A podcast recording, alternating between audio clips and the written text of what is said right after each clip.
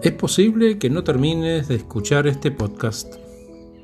De hecho, es posible que ya te haya perdido por un correo de tu jefe, un tweet, tantas distracciones digitales de hoy, que guste o no, nos definen la vida, ¿no? Existe un nombre para esto, este acto frenético de intercambiar o cambiar entre pantallas, aplicaciones y tareas en respuesta a las interrupciones. El nombre es cambio de contexto. Las interrupciones no son solo externas.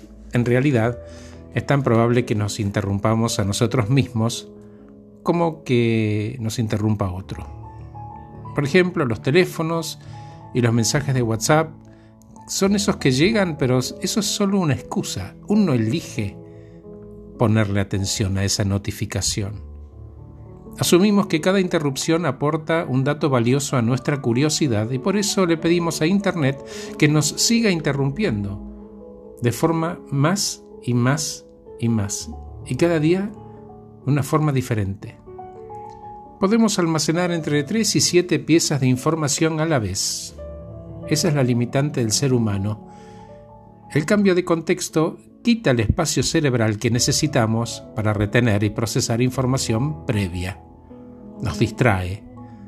Preferimos volver a buscar esas cosas fáciles, ¿no? Entre comillas, esos correos electrónicos que podemos enviar fácilmente en lugar de enfocarnos en ese informe importante. Los líderes de equipos tienen la responsabilidad de crear normas en torno a la comunicación que orienten el enfoque y limiten las interrupciones pónganle el nombre que quieran, listas de tareas, aplicaciones, agenda, etc.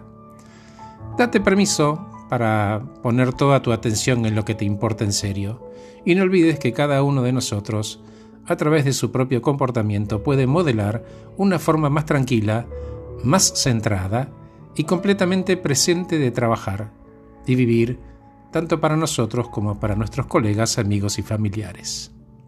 Para terminar, Evitar el intercambio de tareas podría no ser completamente culpa nuestra, sin embargo siempre es y será nuestra responsabilidad.